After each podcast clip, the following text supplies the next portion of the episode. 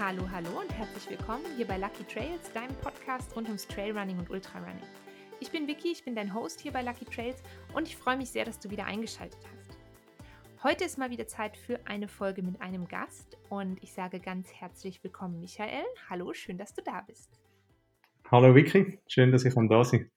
Ja, ich habe gerade schon gedacht, ich habe ganz vergessen zu fragen, ist Michael besser oder Michi oder Micha? Oder wie? Was bevorzugst ähm, Michael, wenn es geht. Okay, ja, du, es geht alles. Weil ich bin ja eigentlich Victoria, aber das klingt so sehr gehoben. ja, aber ich bin ähm, Vielleicht magst du uns ein bisschen was über dich erzählen, bevor wir einsteigen in unser Thema, mhm. das wir gleich verraten, natürlich. so, wer bist du so? Was machst du so? Klar, sehr gerne. Also eben, mein Name ist Michael, ich bin äh, vor kurzem 33 geworden und habe seit letztem Jahr so eine, ein Projekt gestartet als Swiss Trail Guide, wo ich in der Region, wo ich aufgewachsen bin, wo ich jetzt auch wieder angezogen bin. Versuche das ganze Trailrunning ein bisschen zu etablieren und ich biete jetzt äh, diverse Sachen an, von Touren über Camps bis auch zu Ferien. Welche Region ist das, wo du herkommst? Für alle Nicht-Schweizer, die das vielleicht nicht hören. das ist äh, im Sarganserland, also in der Nähe von Sargans, eigentlich dort, wo das Rheintal zusammenkommt mit, dem, mit der Autobahn von Zürich und gerade so der Eingang zu Graubünden. Okay. Es ist sehr cool. Ich war vorletztes Jahr bin ich über die Via Alpina gewandert und die geht in Sargans los. Oder wir sind in Sargans losgegangen. Ja, genau. Also, ja. Ein bisschen Ahnung von der Region habe ich dann schon. und ähm, also du hast so das Projekt Swiss Trail Guide heißt es ja. Das ist auch die Webseite, ne? swisstrailguide.ch. .ch, oder? Nicht .com. Ja, beides, genau. Okay, geht beides. Also einfach Swiss Trail Guide googeln. Und ähm, da findet man dich und da kann man eben zum Beispiel ähm, ein Camp bei dir buchen, also oder wie so, ein, wie so ein Wochenende, wie so ein Trainingscamp. So kann mhm. ich mir das vorstellen, oder? Ja, genau. Also ich organisiere jedes Jahr ein Trainingcamp jetzt äh, bei uns hier im Prättigau. Das ist ein Vorbereitungscamp auf dem Madrisa Trail ähm, drei Tage, auch ein bisschen mit Rahmenprogramm. Also wir machen noch Yoga, es gibt einen Vortrag von einem Profi, von Pascal Egli, für die, die ihn kennen. Und ja, dann je nachdem machen wir noch Materialtests oder schauen einfach noch bestimmte, bestimmte Themen an, die zum Trailrunning dazugehören, wie zum Beispiel auch Ernährung. Das ist so das eine, wo jedes Jahr stattfindet. Und das andere bin ich auch noch ein bisschen am Experimentieren, mache ich häufig auch in Partnerschaft mit den Regionen, mit den Tourismusregionen oder den Bergbahnen oder halt auch auf Anfragen, wenn es äh, eine größere Gruppe gibt oder irgendwie einen Verein, der etwas will machen, dann auch spezifisch. Okay. Also sehr, sehr angepasst so eigentlich auf dein, auf das Publikum und auf die Bedürfnisse von deinen, von deinen Gästen. Das finde ich klingt sehr schön, Gäste. Genau, ja. Mhm. Ähm, wie bist du denn selber so dazu gekommen zum Trailrunning? Also, weil wenn man ja ein Camp gibt oder einen Kurs gibt, dann hat man ja vermutlich irgendwann mal so eine Leidenschaft für den Sport entwickelt. Wie ist das so, wie ist das so gekommen bei dir? Also ganz früher halt, also ganz grundsätzlich bin ich da aufgewachsen in den Bergen. Da ist halt Wandern das, was man so muss machen als Kind mit seinen Eltern. Und, aber ich habe durch das eigentlich, ähm, ist das für mich schon immer normal gewesen, dass ich mich in den Bergen bewege, egal bei welchem Wetter. Ähm, und durch das fühle ich mich dort halt wohl und auch sehr, sehr verbunden. Ich habe dann jung schon immer gern Sport gemacht, am Anfang vor allem Mountainbike und Leichtathletik, dazu mal noch mit Fokus auf 800 Meter, also wesentlich kürzer. Oh, sehr viel kürzer. genau, das lange heute nicht mal mehr zum Aufwärmen. Aber äh, ja, durch das habe ich halt schon sehr, sehr viel Fokus auch auf dem Training und vor allem auf dem Techniktraining, was mir heute natürlich auch hilft, jetzt im Vermitteln von, äh, von Trainingsmethoden oder auch im Korrigieren vom Laufstil und so weiter.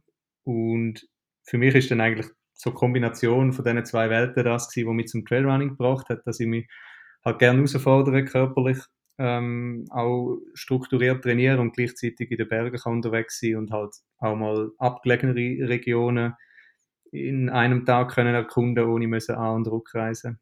Das ist so das, was mich dazu gebracht hat und dann natürlich die ganze Szene, die drumherum entstanden ist in den letzten Jahren, das fasziniert mich natürlich selber auch. Also ich glaube, da ist das ist sehr ein cooler Mut, wo noch nicht so stark getrieben ist vom Wettkampfgedanken wie, wie in anderen Sportarten, zum Beispiel im Marathon oder klassisch so Strassenlauf. Und das gefällt mir halt einfach, die Atmosphäre, ähm, ja, die Szene von, von den Leuten. Das ist das, was mich, was mich glaube auch ja, so stark reinzieht. Ja, das ist das ist cool. Das habe ich jetzt auch so ein bisschen gemerkt, dass es so langsam auch ein bisschen mehr in der Deutschschweiz ankommt. Also, ich glaube, bei euch drüben sozusagen ist schon auch noch ein bisschen mehr, aber zum Beispiel, ich habe vorher in der Westschweiz gelebt, ganz nah, ähm, zu den französischen Alpen und da ist es schon da ist es so ein richtiger Boom. Mhm. Und also hier jetzt so in Bern habe ich das Gefühl, kommt das jetzt erst so langsam an und es entwickelt sich so eine kleine Community und, ähm, im Moment ist es auch noch so, dass ich das Gefühl habe, so man kennt sich so untereinander. Das mag ich eigentlich auch, dass man dass es irgendwie mehr so ein familiäres Ding ist und eben, wie du sagst, gar nicht so sehr dieses dieses Wettkampfgesteuerte. Also, ich Mhm. meine, ich mache schon total gerne einen Wettkampf, ne? Aber es hat immer noch so was familiär-freundschaftliches irgendwie. Das finde ich total schön. Genau, ja, gerade auch so die, die kleinen Läufe oder Veranstaltungen, die sind halt auch immer sehr speziell, eben, weil, weil man kennt die Leute, man weiß, es ist nicht irgendwie profitorientiert, sondern es ist wirklich einfach aus Leidenschaft. Und das ist schon stark regional. Also ich merke es auch, da bei uns gibt es vor allem Bergläufe oder auch in der Zentralschweiz gibt es viele Bergläufe, wo es schon, schon Ewigkeiten gibt. Und dort ist so eine kleine Szene, wo, ja, wo so wächst und auch ins Trailrunning rein, reinwächst. Und sonst da umeinander ist halt Italien noch relativ nah. Dort hat es auch sehr eine aktive Szene, oder das Tirol auch, wo ich persönlich auch gerne unterwegs bin. Und jetzt, wo die Industrie das Ganze entdeckt hat, findet schon ein rechter Wechsel statt. Oder ich glaube, das ist schon nochmal wie ein Katalysator und treibt, treibt das Ganze an. Da bin ich auf jeden Fall gespannt, wie sich das so weiterentwickelt. Mhm. Also, hast du das Gefühl, so zum Beispiel bei deinen Camps auch so, dass du auch ähm, immer wieder mal so dieselben Leute siehst? Weil ich habe das so bei, ähm, klar, wenn ich hier bei mir auf meiner Hausrunde gehe, natürlich sehe ich dieselben Leute, aber ich habe auch manchmal so das Gefühl, okay, ähm, wenn ich ein bisschen weiterfahre, ähm, ich bin eben sehr oft in der Region ähm, Interlaken-Grindelwald unterwegs ähm, und ich habe schon so irgendwie das Gefühl, da sind schon auch irgendwie immer so dieselben Leute unterwegs. Hast du das schon mal, dass jemand an einem Camp mehrfach teilnimmt oder so, dass man die so wieder trifft? Ja, also gerade jetzt beim Camp, bei dem dreitägigen, den ich jedes Jahr mache, dort definitiv. Also ist jetzt erst das zweite Mal gewesen, aber drei sind schon, sind schon dabei gewesen beim ersten Mal. Und man sieht auch immer sonst wieder Leute, die zum Beispiel dann an so einen Halbtages- oder Tagesworkshop kommen oder dann auch an diesen virtuellen Challenges teilnehmen, wo ich, wo ich nebenbei noch so mehr als Spaß organisiere. Also die Szene ist schon recht aktiv und orientiert sich auch dann anhand von diesen Sachen oder anhand von diesen Leuten, die sie kennen. Also ich komme Ja. dann auch häufig Anfragen über, hey, ich, ich bin in der Ferien mit Kollegen, kennst du irgendwie coole Sachen rund um Flims oder so und, und dann helfe ich dort auch gerne weiter. Ja, das, das finde ich echt cool, so dieses, dieses einander aushelfen und nicht einander so die ganze Zeit ausstechen müssen, sozusagen. Genau. Das heißt, du berätst dann manch, also berätst in Anführungsstrichen, aber wenn ich jetzt dir schreiben würde, so, boah, ich bin jetzt hier in der und der Region, hast du nicht vielleicht einen coolen Tipp für mich, dann ähm, hast du unter Umständen was Passendes im Repertoire. Ja, klar. Also, ich meine, wenn ich, wenn ich die Region kenne und wenn es da irgendwo Graubünden in der Nähe ist, dann ist die Chance relativ groß. Dann, dann helfe ich natürlich gerne weiter. Ja. Und teile einfach Läufe, die ich gemacht habe oder irgendwelche Vorschläge, die auch noch auf meiner To-Do-List stehen. Hast du denn, also jetzt mal angenommen, ich würde jetzt ähm, rüberkommen Richtung Graubünden und ich hätte nicht so eine richtige Idee. Ähm, hast du so einen Tipp für mich, wo, wo ich Inspiration finden könnte? Wie finde ich so ein bisschen raus? Ähm, weil das finde ich auch selber manchmal noch schwer und das kriege ich aber auch sehr, sehr oft so als Feedback, so ja, manchmal ist es so ein bisschen schwierig für mich, den passenden Trail zu finden, so Mhm. rauszufinden, was passt zu mir. Ähm, wo würdest du da gucken gehen, sozusagen? Ja, also mittlerweile für mich persönlich funktioniert eigentlich die Karte am besten. Ich brauche sehr viel ähm, einfach Wanderland Schweiz mit dem offiziellen Wegnetzwerk, was es gibt, wo dort drauf ist. Mhm, das ist das von Schweiz Mobil, ne? ja, genau, das sind eigentlich wirklich die offiziellen Kartendaten mit allen Wanderwegen, inklusive ÖV und Hütten und so weiter. Und das ermöglicht schon eigentlich mal sehr gute Grundlage zum Planen. Ähm, und das dann in Kombination mit, mit FatMap, wo halt sehr eine schöne 3D-Ansicht hat, das ist für mich eigentlich recht gut, um auch inspirativ mal einfach durch die Landschaft zu fliegen und dort ein bisschen schauen, was, was ist noch machbar, wo gibt es vielleicht noch einen schönen Grad und so weiter. Und wenn ich jetzt eher so nach Läufen suchen, wo andere schon gemacht haben, dann gibt es beispielsweise Alps Insights, die machen einen sehr guten Job. Die haben äh, Elevation oder Elevate heißt das Portal von ihnen, glaube wo sie laufend so neue Trailruns aufladen mit sehr schönen Bildern von Dan und Janine Patitucci. Genau, also dort schaue ich auch viel drauf. Oder halt dann auf Strava, ähm, ja, und aus dem Umfeld. Okay. Und so bist du auch in irgendwelchen Communities, sage ich mal, zusätzlich aktiv? Ähm, Facebook, Instagram und so weiter. Bist du da auch unterwegs oder ähm, ja, bist also du mehr so mal... diese Schiene selber planen? Nein, ich schaue schon, ich orientiere mich schon auch an der Community. Also ich habe zum Beispiel darum Swiss Trailrunners auf Facebook einfach als Gruppen eröffnet.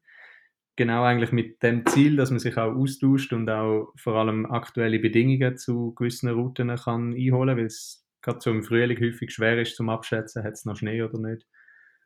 Ähm, und sonst bin ich selber in ein paar WhatsApp-Gruppen halt, wo irgendwie auch mal entstanden sind an Rennen oder irgendwo, also in einem Camp oder so, wo man sich trifft und dann in Kontakt bleibt. Ähm, aber jetzt, ja, wirklich zu sagen, das ist die eine Community, das ist noch schwierig. Ich glaube, es ist bei mir so wirklich eine Mischung aus auf Strava mal etwas gesehen, dann speichere ich es ab und dann frage ich vielleicht dazu in der, in der Facebook-Gruppe mal nach, hey, hat das jemand schon mal gemacht oder ist jemand kürzlich da gewesen und hat Fotos, ein bisschen so. Ja, ist, glaube ich, es ist, glaube ich, auch schwierig, sich so auf eine Community, sage ich mal, wie festzulegen. Also ich habe auch so zwei, drei Gruppen und so eben so kleine WhatsApp-Gruppen, wo es dann schon mal so heißt, ja, warst du da schon mal, hast du das schon mal gemacht? Ähm, und das hatte ich zum Beispiel jetzt ähm, bei einigen Läufen, wo ich mir halt unsicher war, ob das schon was für mich ist, wo ich dann vorher mal so ein bisschen gefragt habe, hat das schon mal jemand von euch gemacht? Bei mir kommt zum Beispiel auch immer noch dazu. Oder ich finde es halt auch wichtig, so ein bisschen so ein Gefühl zu bekommen für die eigenen Fähigkeiten. Mhm. Und das habe ich halt ganz gerne dann mal so von jemandem, den ich vielleicht auch ein bisschen näher kenne, wo ich so weiß, okay, die Person kann das oder das. Wie schätzt die jetzt diese Strecke ein? Und daraus so ein bisschen für mich abzuleiten, kann ich das schon? Ist mir das vielleicht zu heikel, je nach Wetterlage oder bei mir ist vielleicht auch nochmal so ein bisschen so ein Sonderfall. Ich laufe ja total oft mit meinen Hunden und dann finde ich es auch manchmal schwierig. Also ähm, so super ausgesetzt zum Beispiel mache ich nicht gerne mit den beiden, weil mhm. ich es einfach zu gefährlich finde.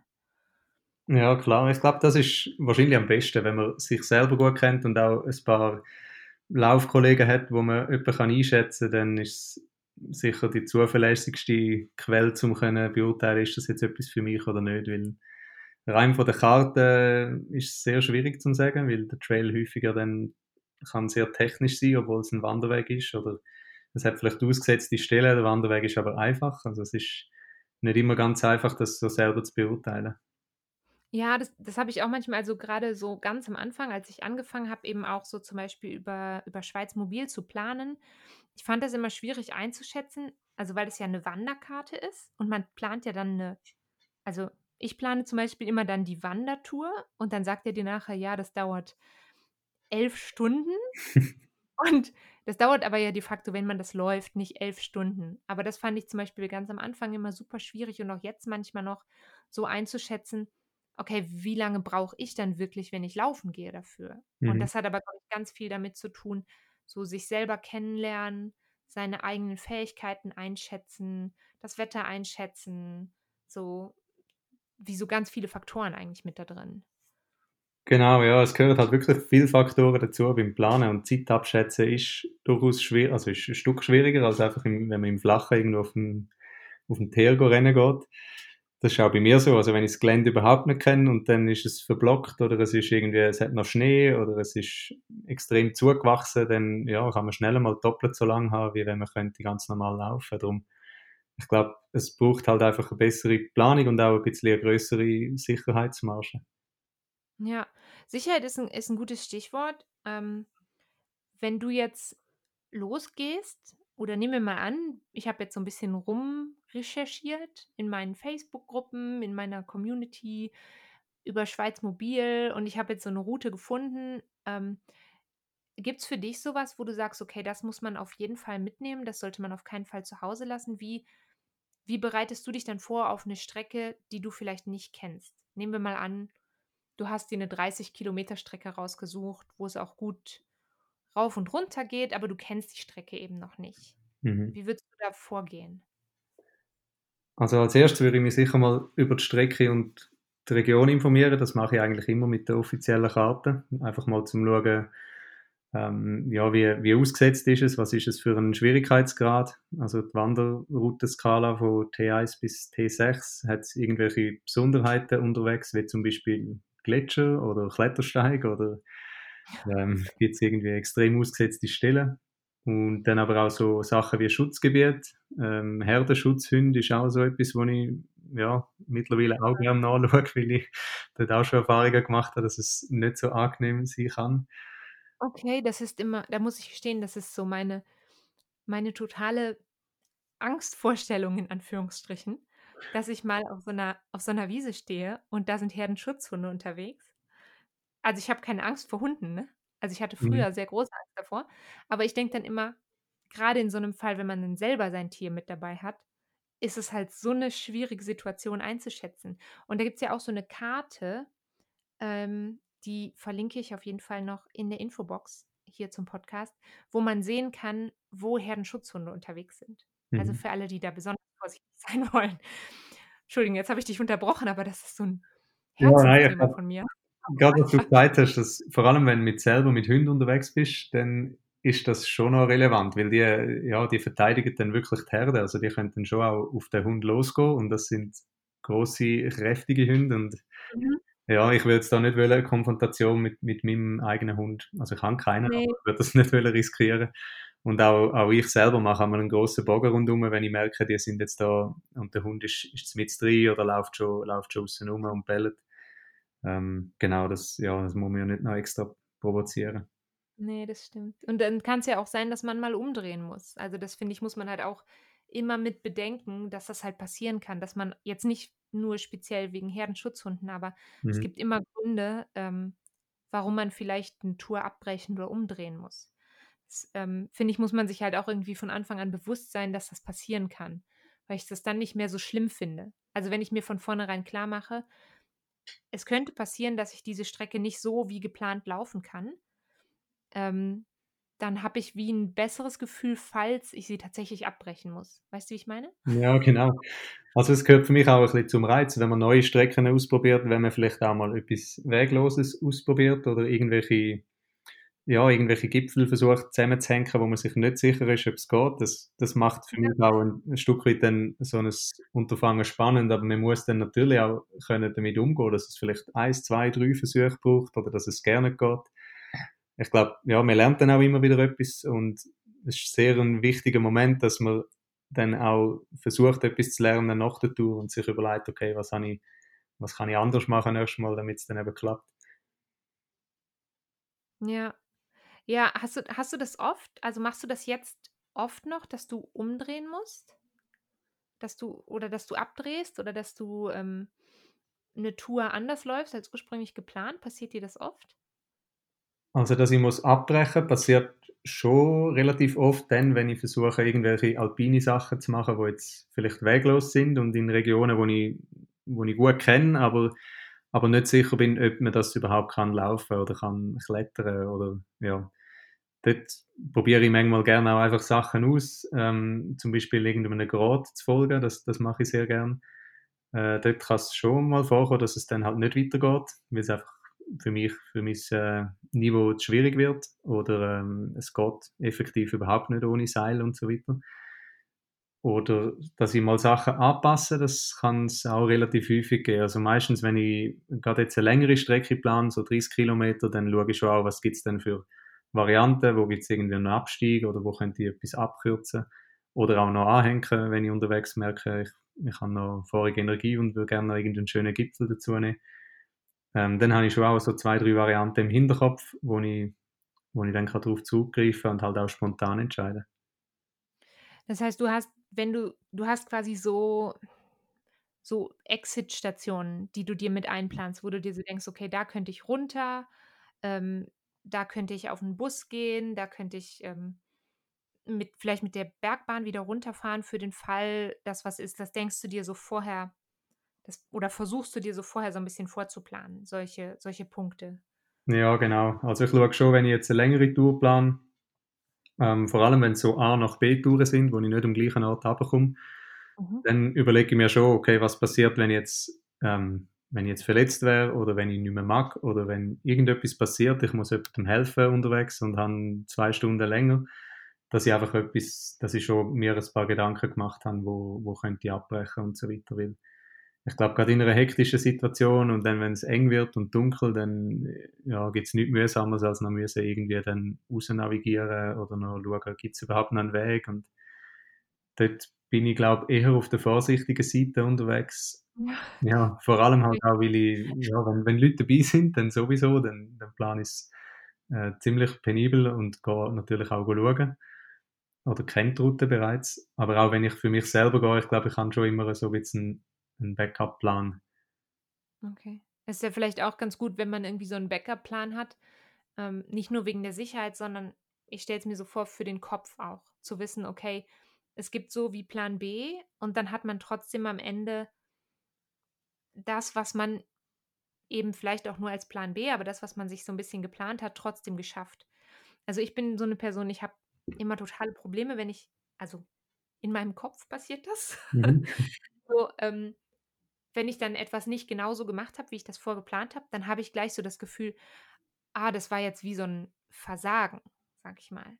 Und das ist mhm. ja gar nicht so. Also auch wenn ich dann, das ist ja auch ein, ein wie sagt man das, so ein, schon eine Leistung auch zu sehen, okay, jetzt an diesem Punkt geht es für mich nicht weiter und jetzt adaptiere ich das für mich, wie es für mich an dem einen Tag jetzt passt, sodass ich, weil ich das eigentlich am wichtigsten finde, dass ich sicher und gut und gesund und hoffentlich unverletzt wieder runterkomme. Mhm. So, finde ich, das, find ich das ganz wichtig, dass man sich so, so Exit-Stationen quasi einbaut. Genau, ja. Also es ist sicher für, für einen selber auch ja, vom Gefühl her besser, wenn man schon ein bisschen weiß, was, was auf einem zukommen könnte, falls es dann schief geht, dass man nicht einfach nur verrückt auf sich selber ist äh, sondern dass man dann gleich irgendwie eine schöne Tour gehabt hat und halt eine, eine andere Option gelaufen ist von dem, wo man, wo man sich vorgenommen hat. Vielleicht kommen wir noch mal kurz zu dem zurück, weil ich habe dich jetzt gerade eben so ein bisschen darüber unterbrochen, ähm, was, ich, was, was du empfiehlst, was man mitnehmen sollte. Ich habe dazu schon mal eine Folge gemacht. Jetzt weiß ich natürlich nicht mehr auswendig, welche Folgennummer das war. Ähm, da habe ich auf jeden Fall so ein bisschen erzählt, was ich alles in meinem Trailrunning-Rucksack drin habe, was ich so mitnehme auf einem Long Run. Ähm, was, was würdest du auf jeden Fall sagen, das gehört auf jeden Fall da rein, das darfst du niemals vergessen? Also ich habe für mich selber eigentlich immer so eine minimale Sicherheitsausrüstung dabei. Das passt bei mir alles in so eine, in so eine A5 wasserdichtes ähm, Plastiksäckchen, wo man kann verschliessen kann. Das ist auch immer packt und bereit. Also ich muss mich da nie darum kümmern. Ich muss auch nicht mehr entscheiden, was drin und was nicht. Das ist einfach da und immer dabei. Und ich glaube, das ist für mich kritisch gewesen, um zu sagen, okay, das Teil ist jetzt einfach immer dabei, ob ich 10 Kilometer gehe oder 40, da muss ich nicht drüber nachdenken. Und dort habe ich einfach so minimale Sicherheitsequipment, also kleine Apotheke, Sicherheitsdecke, ein bisschen Schnur, ein bisschen Klebband, das hat mir auch schon geholfen, irgendwie die Weste können zu flicken. Ähm, dann habe ich so eine Signalleuchte, falls wirklich mal irgendetwas würde passieren und ich müsste Nacht können Zeichen geben, äh, WC-Papier und ein bisschen Bargeld. Und eine alte abgelaufene Idee, die zwar nicht mehr gültig ist, aber wir würden immer noch wissen, dass es sich um mich handelt. Okay. Ja, aber es ist, glaube ich, ganz gut. Es gibt so ein paar Sachen, ähm, wenn man die vergisst, ist halt echt irgendwie, ähm, kann es halt echt irgendwie krass kritisch werden. Und zum Beispiel Bargeld ist so eine Sache. Ich denke da ganz oft nicht dran. Ich habe immer so ein bisschen was halt im Auto, so für die Parkuhr. Mhm. Und total oft komme ich dann, weil ich manchmal ein kleiner Trottel bin, auf einer Hütte an und denke mir so, boah, und jetzt was Frisches, Kühles zu trinken. Und dann gucke ich und ich habe einfach schon wieder das Bargeld im Auto liegen lassen. Da ärgere ich mich immer so sehr. Also, ich habe auch so ein Täschchen, wo schon so die Apotheke und Sicherheitsdecke und so drin ist. Und ich glaube, ich werde jetzt gleich, wenn wir fertig aufgenommen haben, da Bargeld mit reintun. Das ist eigentlich eine gute Idee, das immer dabei zu haben. Genau, ich meine, Twitter stellt laufend um, aber es gibt halt immer noch viel, wo kein Empfang ist, oder? Ja, und dann ist man schon relativ froh, man hat das Bargeld dabei. Ja, ja, und auch, ähm, falls man aus irgendeinem anderen Grund, falls man irgendwo noch runter muss oder so, dann ist das, glaube ich, nicht schlecht, wenn man das dabei hat. Ja, definitiv. Ähm, was hast du sonst noch so mit? Also ich habe auf jeden Fall immer ähm, jetzt nicht, wenn ich hier zehn Kilometer bei mir im Wald gehe, aber sobald ich halt in die Berge gehe, habe ich zum Beispiel immer ähm, Regenjacke mit dabei ähm, Mhm. und auch sehr gerne was für über die Ohren, Mütze oder Stirnband oder so. Ähm, hast du noch sowas, was du, was du auch sagst, das kommt auf jeden Fall immer mit? Genau, also Winterregenjacke, das habe ich eigentlich immer dabei, auch jetzt im Sommer, weil es halt einfach das ist, was am meisten warm behalten oder man kann es auch mal brauchen für, für andere Sachen. Aber grundsätzlich halt angepasste Kleidung, die dem Wetter entspricht und auch der Höhenlage, wo man unterwegs ist. Ähm, je nachdem, wenn man länger oder auch höher unterwegs ist, würde ich auch noch Handschuhe empfehlen. Wenn es windet und nass ist, kühlt man auch dort relativ schnell aus. Und dann, ja, die Schuhe sind halt entscheidend, je nachdem, was man so vorhat, dass man dort passende Schuhe wählt, mit mehr oder weniger Grip oder mehr oder weniger stabil. Ähm, Sonnenschutz ist etwas, was ich auch immer gerne wieder mal Ja. vergesse, unterwegs noch drauf zu tun. Aber äh, ja, halt Sonnencreme. Dann Stirnlampe oder Stöck, je nachdem, wenn es länger geht oder steil ist, ähm, dann gehört das auf jeden Fall auch dazu bei mir. Und halt genug Verpflegung, also genug Wasser. Das ist sicher auch abhängig von der Route und ob ich weiss, dass man dort kann auffüllen unterwegs oder nicht. Aber sonst habe ich schon sicher immer eher genug Wasser dabei, also so eins bis zweieinhalb Liter. Ähm, und auch eine Flaske, wo ich einen Filter drin habe, so eine Ketadin-Flasche, wo ich ohne schlechtes Gewissen kann aus dem Bach trinken kann, wo halt einfach die Keime rausgefiltert werden. Okay, ja. Da bin ich immer, jedes Mal, wenn ich das, wenn ich dann irgendwie so aus einer Tränke oder aus dem Bach irgendwas Wasser nehme, denke ich jedes Mal so, sowas mit so einem Filter könntest du dir mal besorgen. Ja, Weil ich das halt immer vergesse und also bisher ist es immer gut gegangen, aber kann halt auch mal schief gehen, ne? genau, und dann wird es schon relativ unangenehm. Also ja, man kann dann schon übel Durchfall haben für ein paar Tage. Und dann ist halt auch nicht mehr mitlaufen. Und gerade so in, in Laufferien oder man ist irgendwo vielleicht auch noch in, in einer Region im Ausland äh, unterwegs, wo es noch mit Chemikalien spritzt nebendran und man weiß das einfach nicht, dann, ja, dann ist man, glaube ich, schon froh. Okay, okay. Ich kaufe was mit Filter. Ja. Mittlerweile gibt es ja auch mehrere Anbieter. Also lange hat es da gerne so eine Auswahl gegeben, aber mittlerweile gibt es da schon zwei, drei Anbieter, die so Filter direkt in der Flaske auch verbaut haben, also in diesen leichten, dünnen Softflasks. Ja. Ja, das ist, glaube ich, wäre, glaube ich, ganz gut. Okay, es steht auf meiner Liste. Ich schreibe es jetzt gleich auf meine Liste. Gut. Ja, Ich gerade, noch, ich ist so, es sind so die Basics, die man dabei haben muss, ja? Genau, ja, vielleicht gibt es eben dann noch halt je nach Vorhaben ein bisschen speziellere Sachen, also irgendwie mal noch ein Seil oder ein Eispickel oder äh, anderes Sicherheitsmaterial. ja. Ich glaube, das braucht es ja wirklich nur bei, ich sage mal, extremen Touren oder halt dann schon mehr, mehr alpines Bergsteigen als Trailrunning. Aber ja, die, Ja. die Grenzen verschmelzen halt immer mehr, aber dort wird es dann, glaube ich, auch ähm, schnell mal gefährlich und halt ganz ein anderer Sport. Ja, also ich äh, folge auch ähm, natürlich sehr vielen unterschiedlichen Trailrunnern, so auf Instagram und Facebook und so weiter. Und da war jetzt zum Beispiel einer, der hat jetzt ähm, letzte Tage was ähm, gepostet. Der war auf einem 4000er mit, also Trailrunning-Ausrüstung mäßig. Und da habe ich auch schon gesagt, so, das ist halt irgendwie krass, weil das sich halt so, ähm, eben wie du sagst, das verschiebt sich halt so und das ist so ein fließender Übergang und das ist halt einfach was, was für mich zumindest jetzt gerade und ich glaube auch die nächsten zwei Jahre oder so, halt gar nicht vorkommen würde, dass ich da irgendwie mit, äh, mit Steigeisen und, und Eispickel und so unterwegs bin. Aber sag niemals nie. Ich habe nämlich in Folge 5, glaube ich, habe ich mit dem Christian Maurer gesprochen, mit dem Hike-and-Fly-Piloten. Und da habe ich noch zu ihm gesagt, nee, ich glaube, so einen Paragliding-Flug würde ich niemals machen. Und jetzt am Sonntag mache ich einen. Also, vielleicht werde ich auch irgendwann mit einem Eispickel irgendwelche Berge hochklettern. Ich Ja, wer weiß. Das kann, schnell, Aber, kann schnell ändern. ja. Aber gut, also ich stelle mir jetzt vor, ich habe meine Tasche gepackt mit allem, was ich so dabei haben muss. Ähm, ich habe meine Route geplant. Ich habe auch brav meine, meine Ausstiegspunkte und Abbruchstellen oder eine Alternativroute geplant. Ähm, muss ich sonst noch an irgendwas denken, bevor es losgeht? Ja, halt, also was, was immer ein bisschen dazugehört, ist halt schauen, wie die Bedingungen sind. Also das Wetter zum einen, ähm, ja, wie die Vorhersage ist. Ich glaube, das ist zentral, wenn man sich draußen bewegt. und je nachdem halt auch Bedingungen auf dem Weg, also so Wanderwege können auch mal gesperrt sein, wegen Felssturz oder eben wenn es über einen Gletscher geht, sollte man vielleicht auch wissen, wie, wie ist der Weg, hat es viel geschneit oder, oder nicht. Mhm. Die Sache halt, dass man sich ja, über die äußeren Bedingungen informiert, die man nicht kann kontrollieren und, aber das gehört eigentlich schon zur Planung und wenn man die Routen aussucht oder so Exit-Punkte äh, anschaut, das gehört eigentlich dort schon rein. Ja, aber ich glaube, das Wetter vorher nochmal, kurz vorher auch nochmal das Wetter wirklich checken, das ist auch sowas, was man vielleicht auch gerade am Anfang, wenn man so noch nicht lang dabei ist und äh, vielleicht auch einfach noch nicht so viel Erfahrung hat in den Bergen, glaube ich, dass das schnell mal vergessen geht. Also das auf jeden Fall immer auf eure Liste schreiben, dass ihr einfach dran denkt, nochmal kurz die Wetter-App checken. Wie sieht es so aus, weil es gerade in den Bergen ja mega schnell wechseln kann. Und dann steht man halt vielleicht da und äh, kommt nicht mehr runter oder muss ganz schnell einen Unterstand finden oder so. Deswegen Wetterchecken, sehr guter Tipp. Genau. Ja, und was ich noch persönlich mache, ich habe meistens die Route dann auf der Uhr. Das ist etwas, mhm. was, ich, was ich mache, wenn ich das GPX-File habe, einfach, dass ich auch weiß, okay, ich habe jetzt irgendwie ein Drittel von der Höhenmeter oder ja, dass ich auch die Route könnte nachschauen im Notfall, wenn ich nicht mehr weiß, wodurch. Ähm, und ich speichere dann auch jeweils den Kartenausschnitt lokal. Also mit Schweiz Mobil, mit dem App kann man dann auch einen Ausschnitt lokal speichern, dass man ohne Empfang kann navigieren oder auch dann umplanen.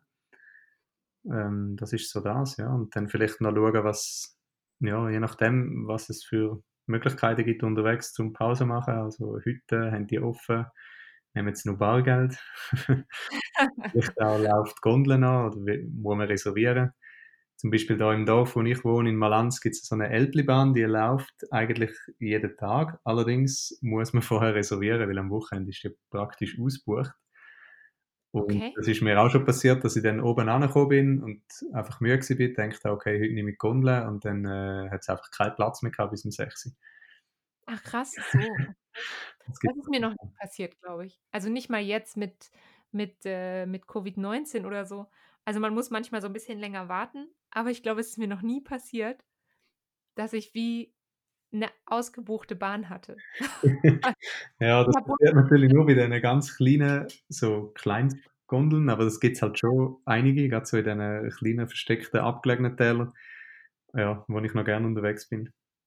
Ja, also ich hatte jetzt schon ähm, zwei oder dreimal, dass ich sehr lange gewartet habe. Und ich hatte auch schon mal, ähm, dass ich eine quasi eigentlich die Bahn verpasst habe und mit der allerletzten Gondel mit dem ähm, quasi mit dem, wie nennt man das, mit dem Bergbahnführer mhm. zusammen runterfahren durfte. Also wirklich allerletzte Gondel. Also das ist vielleicht auch ganz wichtig, dass man sich vorher so ein kleines bisschen Gedanken macht über die, über die Zeiten. Ich hatte das jetzt am, ähm, ich war ja vor, wann ist das jetzt? Schon fast vier Wochen her, ähm, auf dem K68 beim Swiss Alpine Davos. Mhm. Und da war es zum Beispiel so, dass ähm, meine Eltern waren da und mein Freund war mit da und die haben sich so ein bisschen verteilt an verschiedenen Stationen, um mich da anzufeuern und mich zu sehen. Und ähm, da hatten wir aber schlecht geplant oder sehr optimistisch geplant. Auf jeden Fall ähm, habe ich meine Mutter verpasst. Die war nämlich mit der, musste dann mit der letzten Bergbahn runter und ich war noch nicht da. Und da muss mhm. man sich halt auch so ein bisschen bewusst machen, dass gerade auch je länger die Strecke wird, vielleicht nochmal so bei der Tourenplanung, sich bewusst machen, dass man dann nach 40 Kilometern, war das in dem Fall, einfach nicht mehr so schnell ist wie nach 10 Kilometern. Das muss man auch bedenken. Ja, und für die, die dort warten, ist es halt auch schwierig, oder? Wenn es dann so plus minus ein, zwei Stunden kann sein, dann äh, ist es schon ein recht großes Zeitfenster. Ja. Yep. Habe ich gemerkt, hat meine Mama auch gemerkt. Ja. Tut mir leid, Mama, wenn du das hörst, dass du gewartet hast umsonst. Aber das gehört für mich dann, finde ich, auch so ein bisschen ähm, zu, zu, der, zu der Vorausplanung dazu und zum Sicherheitsaspekt, sage ich mal. Sich so ein bisschen Gedanken machen, okay, wo, wo könnte auch was schiefgehen, ne? Und sich so ein bisschen Gedanken machen, okay, wo sind Schlüsselstellen auf dem Weg? Ähm, hm. Und ähm, wo kann ich unter Umständen vielleicht ähm, Risiken auch so ein bisschen minimieren, sicher? Und ähm, was ich auch ganz wichtig fände, glaube ich, wäre oder finde, ist zu wissen, wenn jetzt eine Notfallsituation passiert, was mache ich dann? Mhm. Und wie verhalte ich mich dann im Idealfall? Also klar, man ist dann irgendwie in so einer gestressten Situation, Aber zum Beispiel zu wissen, wie man im Helikopter anzeigt, dass man Hilfe braucht oder keine Hilfe braucht, das sollte man zum Beispiel auf jeden Fall wissen. Finde ich sehr wichtig. Genau. Ja, ich glaube, es ist auch halt schwierig, zum, zum sich wirklich darauf vorzubereiten, weil halt die wenigsten von uns in so Situationen sind, genug regelmäßig, um das irgendwie auch ähm, wirklich lernen und gut machen. also zum Glück. Ähm, aber was halt hilft, sind ja wirklich die Nothelferkurs oder, äh, oder sich halt auch bewusst dann mit so, mit so Themen und Fragen beschäftigen, wenn man irgendwie plant oder wenn man irgendwo etwas beobachtet, dass man vielleicht auch mit den Leuten darüber redet.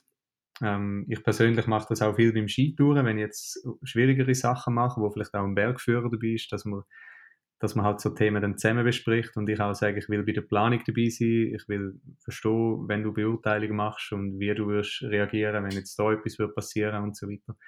Ich glaube, man muss sich einfach immer wieder aktiv mit dem auseinandersetzen und, äh, ja, und ein bisschen wissen, was sind so die, die erste Hilferegeln. Ja, ganz wichtig und vielleicht auch noch, ähm, gerade weil, das hat man eben so ein bisschen rausgehört, du gehst auch oft alleine mhm. laufen wichtig. So ein bisschen, dass ähm, vielleicht jemand weiß, wo man ist. Also ich gehe am Wochenende, gehen wir sehr oft zu zweit. Ähm, aber ich habe halt auch schon mal manchmal gedacht, so, das ist tatsächlich zum Beispiel, wenn ich im Winter abends laufen gehe, meine größte Sorge. Nicht, dass mich jemand überfällt, weil ich glaube, dass das nicht passiert. Meine größte Sorge ist, dass ich stürze und dann liege ich irgendwo und keiner weiß, wo ich eigentlich hingelaufen bin. Das mhm. ähm, ist ja zum Beispiel auf den Hütten auch ganz oft, ähm, wenn man auf einer Hütte übernachtet, dass man sich ins Hüttenbuch einträgt und aufschreibt, wo man am nächsten Tag hin will. Und das ähm, habe ich manchmal das Gefühl, dass es beim Trailrunning so ein bisschen vergessen geht, dass man auch ruhig mal irgendjemandem Bescheid sagt, was man eigentlich vorhat und wo man hingeht. Weil ich glaube, dass das auch das Risiko, dass falls was passiert und Klopf auf Holz, dass nichts passiert, aber falls was passiert, dass jemand zumindest weiß, in welche Richtung man bitte nach mir suchen soll. Bitte sucht nach mir. Ja, genau. Also ich finde das schon auch, das gehört auch ein bisschen dazu, dass man äh, halt vor allem irgendwie im Umfeld dann sagt, wo man ist, wenn man etwas plant, wo, wo jetzt länger kann gehen oder wo vielleicht ausgesetzt ist und ja, wo das Risiko halt auch erhöht ist. Ähm, das mache ich persönlich eigentlich fast immer und manchmal sogar auch bei der Hütte, wenn ich irgendwo vorbeikomme, dass ich schnell mit denen rede und sage, ich komme dann etwa in zwei Stunden da wieder vorbei. Ähm, einfach, ja, die fragen häufiger dann auch, weil sie ein bisschen wissen, was hast du noch vor jetzt um die Zeit oder irgendwie so. Ähm, ja, ich glaube, die, ich glaube, die Hüttenwarte sind auch oft sehr sensibilisiert dafür, für das Thema. Ja. So ein bisschen und haben für sich vielleicht auch so ein bisschen so das Gefühl, okay, wir wollen auch ein bisschen gucken, wer sich hier rund um unsere Hütte wohin bewegt und dass die alle sicher nachher wieder irgendwo ankommen. Genau, ja, das sind häufig auch so wirklich äh, Herde, Herdehirten, die versuchen ja. zu schauen, dass alle wieder sicher zurückkommen. Ja. Ähm, hast du, du hast ja eben schon mal gesagt, du hast auch schon mal Läufe abbrechen müssen. Oh, hat man das Bellen gehört? Ich glaube schon. Ja, kein Problem. ich glaube, da draußen vor der Tür gibt es was zu essen für die Hunde. Ähm, ähm, was würdest du sagen, gibt es für dich so eine Faustregel, wann man einen Lauf abbrechen sollte? Oder, also ich meine, es ist, glaube ich, sehr, sehr individuell, aber Ja, genau. Also ich glaube, es kommt halt extrem darauf an, was man geplant hat auch oder eben wenn's ja, wo dass man unterwegs ist auf dieser Strecke. Häufig gibt's ja dann kann man es ja aufteilen wie in Abschnitt. Also man weiß zum Beispiel, jetzt gibt es da eine Möglichkeit, da kann ich noch umkehren, da komme ich noch locker zurück und kann wieder den Bus ins Tal nehmen. Ähm, oder dann gibt es vielleicht einen Abschnitt, wo man weiß, okay, jetzt ist 10, 15 Kilometer ist eigentlich nichts. Ähm, wenn ich dort in der Mitte bin, dann ist es schwierig zu entscheiden, welche Richtung gehe ich, aber sonst ist eigentlich klar, ich gehe jetzt gescheiter nach vorne oder, oder zurück. Also rein von der, von der logischen Aufteilung her, von der Strecke und von den Abbruchmöglichkeiten. Und dann kommt es halt darauf an, was, was passiert. Also ich glaube, wenn sich Bedingungen, zum Beispiel das Wetter extrem verschlechtert, das kommt irgendwie gewittern, ich glaube, dann dann muss man sich schon frühzeitig Gedanken machen, okay, wie lange kann das noch gehen, wie lange habe ich noch, bis ich unten bin. Das ist sicher ein Grund zum Abbrechen.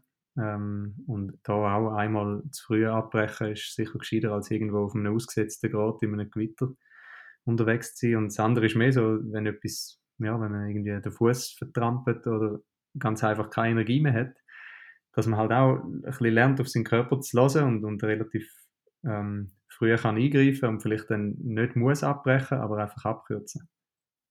Ja, das das glaube ich halt auch. Also, ich hatte das zum Beispiel jetzt am Sonntag. Ich bin ne, Samstag. Ich bin gelaufen und ich habe irgendwie so gemerkt, mein Fuß hat halt angefangen zu schmerzen. Ich war jetzt gar nicht irgendwie im Hochgebirge oder so unterwegs. Ich war hier in in Bern aufm Berner Hausberg, aber ich habe mich halt dann auch entschieden: „Okay, ich gehe jetzt eben mit der Bahn runter“, weil's halt einfach zu wehgetan hat. Und das finde ich halt auch wichtig. Es muss nicht immer mega krass sein, sage ich mal, der Schmerz oder die Verletzung, weil man will ja langfristig Spaß haben an dem Sport und dann lieber 'n bisschen früher vielleicht mal sagen: „Okay, jetzt nehme ich mich mal zurück“, als es dann auf Teufel komm raus durchziehen.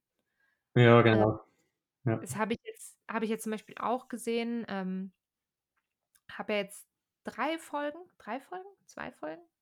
Ja, 2,5 Folgen, ähm, so 'n bisschen dazu gemacht. Mein Freund hat ja diesen, ähm, 100 Kilometer versucht, selber zu laufen, ohne ohne ein Rennen, weil sein Rennen abgesagt worden ist.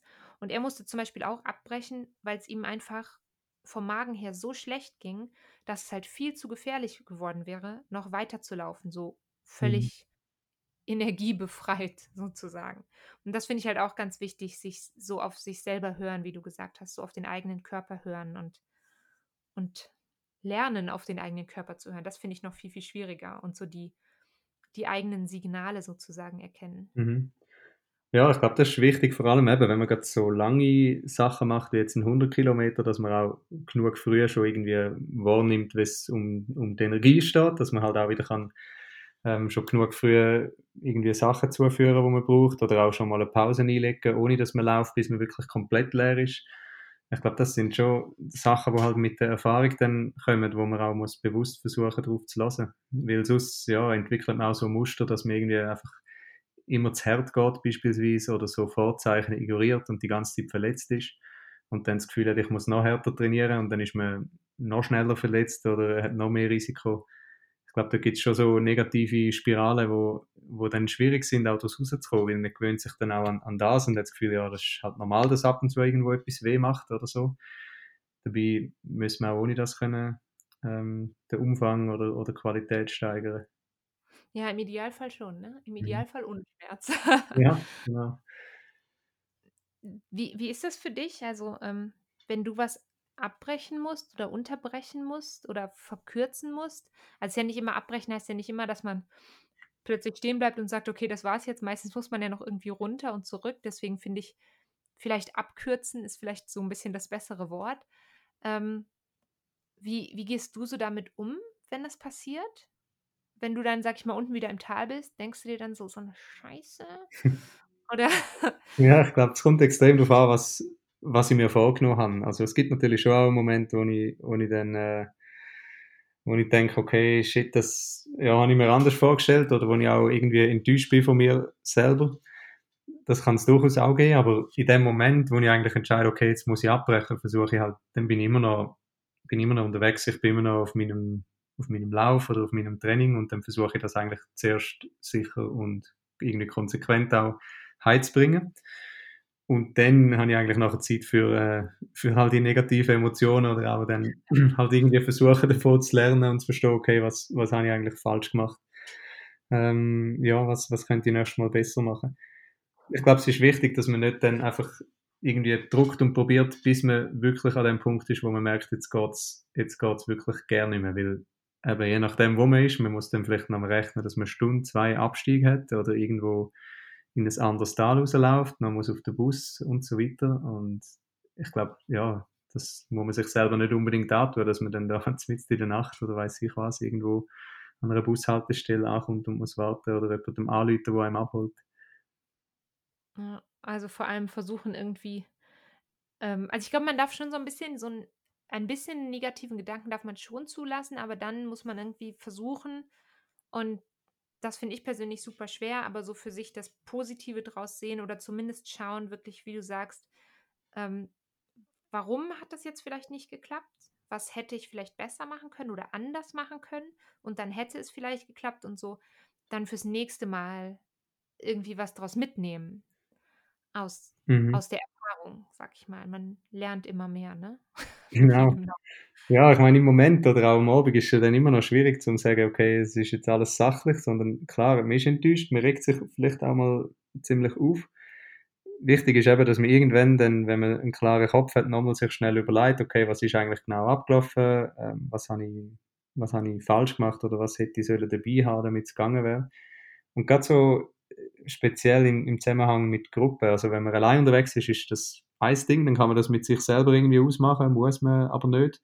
Aber ich finde, wenn man mit einer Gruppe unterwegs ist, ist es schon zentral, dass man schnell darüber redet, ähm, auch die Dynamik versteht, oder? Weil also meistens ist das Problem, dass nicht kommuniziert wird und jeder hat das Gefühl, der andere weiß es schon oder der, der kommt schon draus. Dabei hätten alle am liebsten schon umgekehrt. Äh, ich glaube, das sind häufig so, so Situationen, wo man am meisten als Gruppe lernt und das schweißt einem dann nachher auch zusammen. Man kann sich besser einschätzen.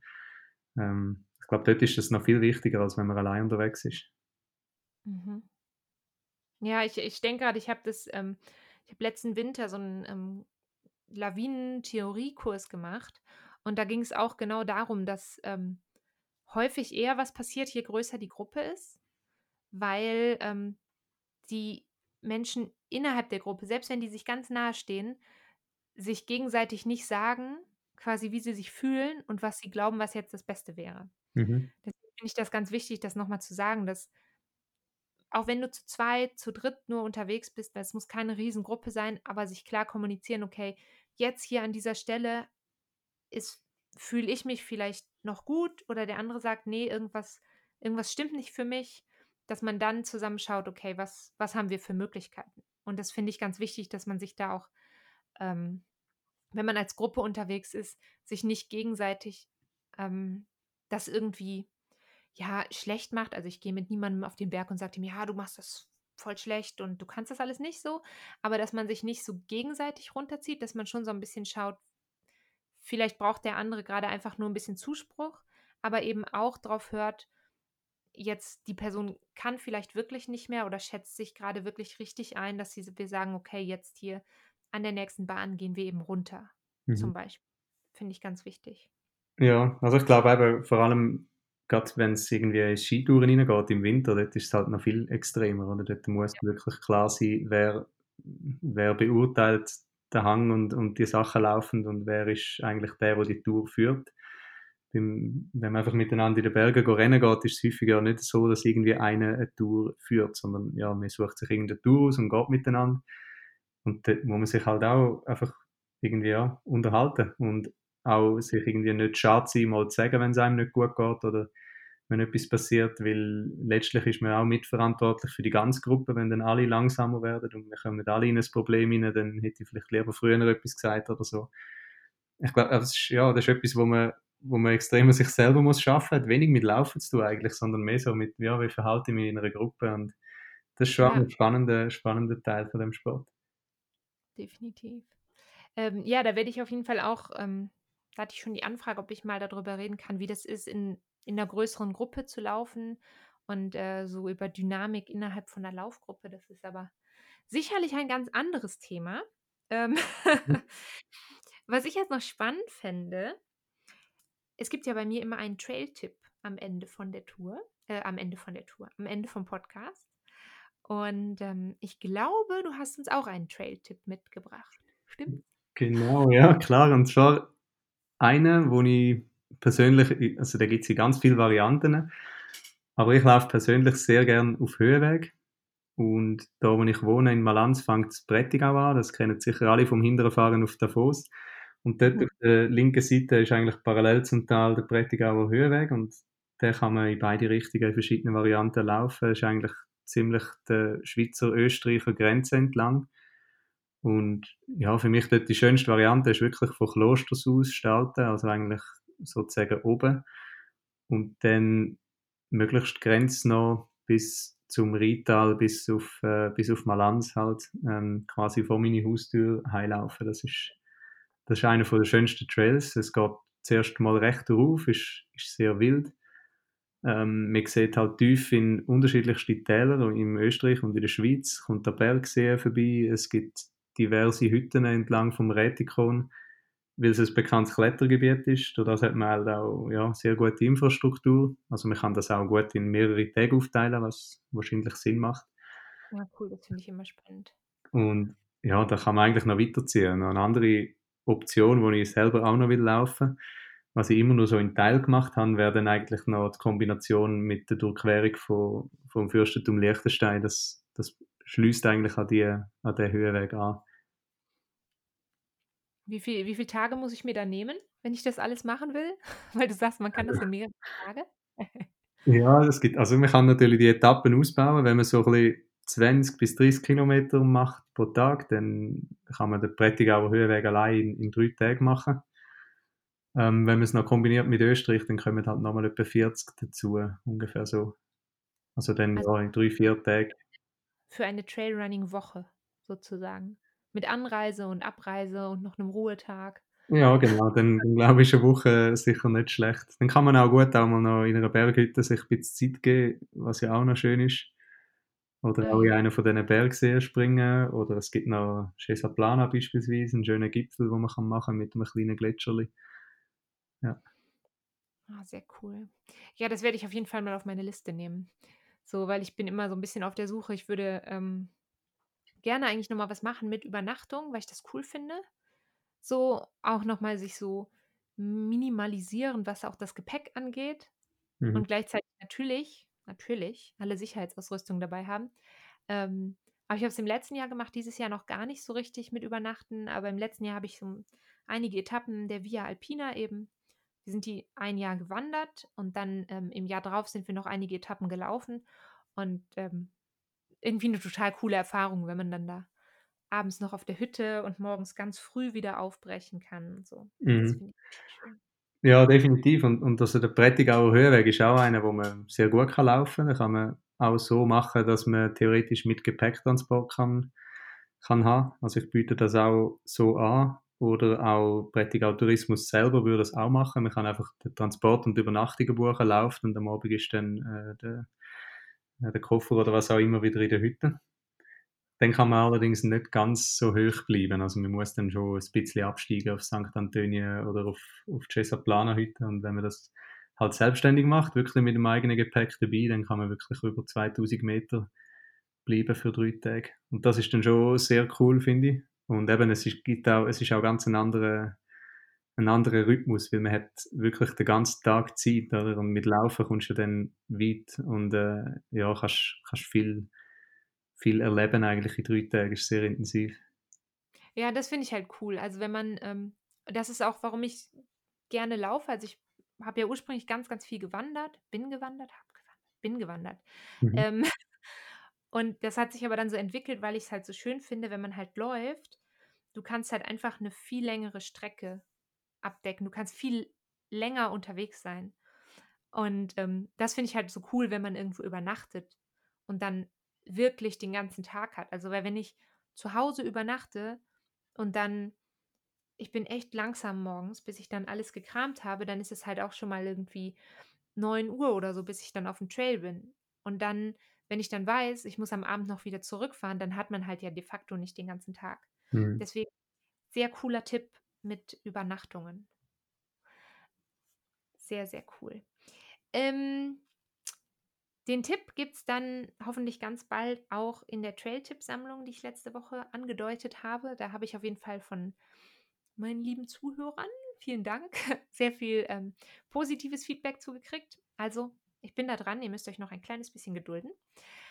Vielleicht kannst du uns aber noch so zum Abschied nochmal kurz sagen, ähm, wo man dich jetzt online findet, wenn man dir folgen will, wenn man vielleicht eins von deinen Camps machen will, ähm, du hast am Anfang auch schon mal noch deine Facebook-Gruppe ange, angedeutet. Vielleicht noch mal kurz, wie die heißt, falls man da einfach so Mitglied werden darf.